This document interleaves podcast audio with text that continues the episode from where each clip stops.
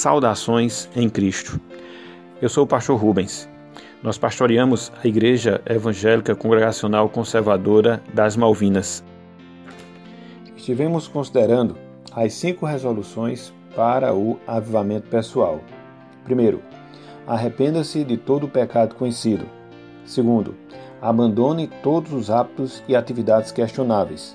Terceiro, corrija os erros que existem entre você e outros irmãos. Quarto, mantenha comunhão com Deus por meio da oração e da meditação na palavra de Deus. Quinto, confie em Deus para usar você como instrumento na vida de outras pessoas. Segue-se agora os conselhos finais diante de tudo isso que nós aprendemos. Primeiro, lembre-se destas resoluções todos os dias, até que sua maneira de pensar se conforme à santidade e sua vida seja vivificada e útil. Nunca deixe de aplicar estas resoluções. É muito útil escrever aquilo que Deus lhe mostra que deve ser feito. Segundo, se você enfraquecer em sua intensidade e em seu desejo por santidade, não desista, nem retorne a um coração dividido e a uma vida egoísta. Arrependa-se imediatamente de seu coração apático e de sua falta de amor para com Deus e avance. Não permita que o pecado exerça seu domínio. Lá em Romanos 6, versículos 12 e 13, Paulo assim diz, nos diz: Não reine, portanto, o pecado em vosso corpo mortal, de maneira que obedeçais às suas paixões. Nem ofereçais cada um os membros do seu corpo ao pecado, como instrumentos de iniquidade, mas oferecei-vos a Deus, como ressurretos dentre os mortos, e os vossos membros a Deus como instrumentos de justiça.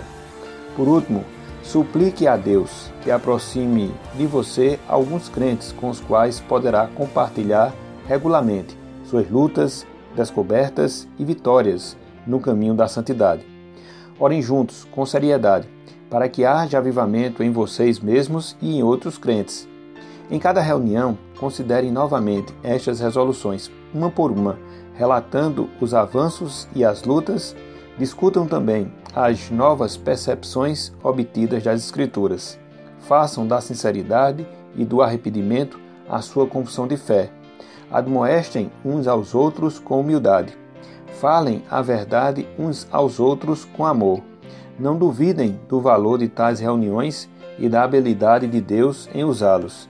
Deus os apoiará completamente. No livro de 2 Crônicas, capítulo 16, versículo 9, parte A, nós encontramos o seguinte: Porque, quanto ao Senhor, os seus olhos passam por toda a terra, para dar força àqueles cujo coração é totalmente dele. Finalizando, em todas as ocasiões, evite o orgulho espiritual. Lá no Salmo 109, versículos 26 e 27, nos diz assim a palavra: Socorre, Senhor, Deus meu, salva-me segundo a tua misericórdia, para que saibam vi isso das tuas mãos, que tu, Senhor, o fizeste. Que Deus abençoe e que aplique essas verdades em nossos corações. Amém. Você ouviu o podcast da Igreja Evangélica Congregacional Conservadora das Malvinas, em Campina Grande, Paraíba. Para conhecer mais, acompanhe nossas transmissões via YouTube e Facebook.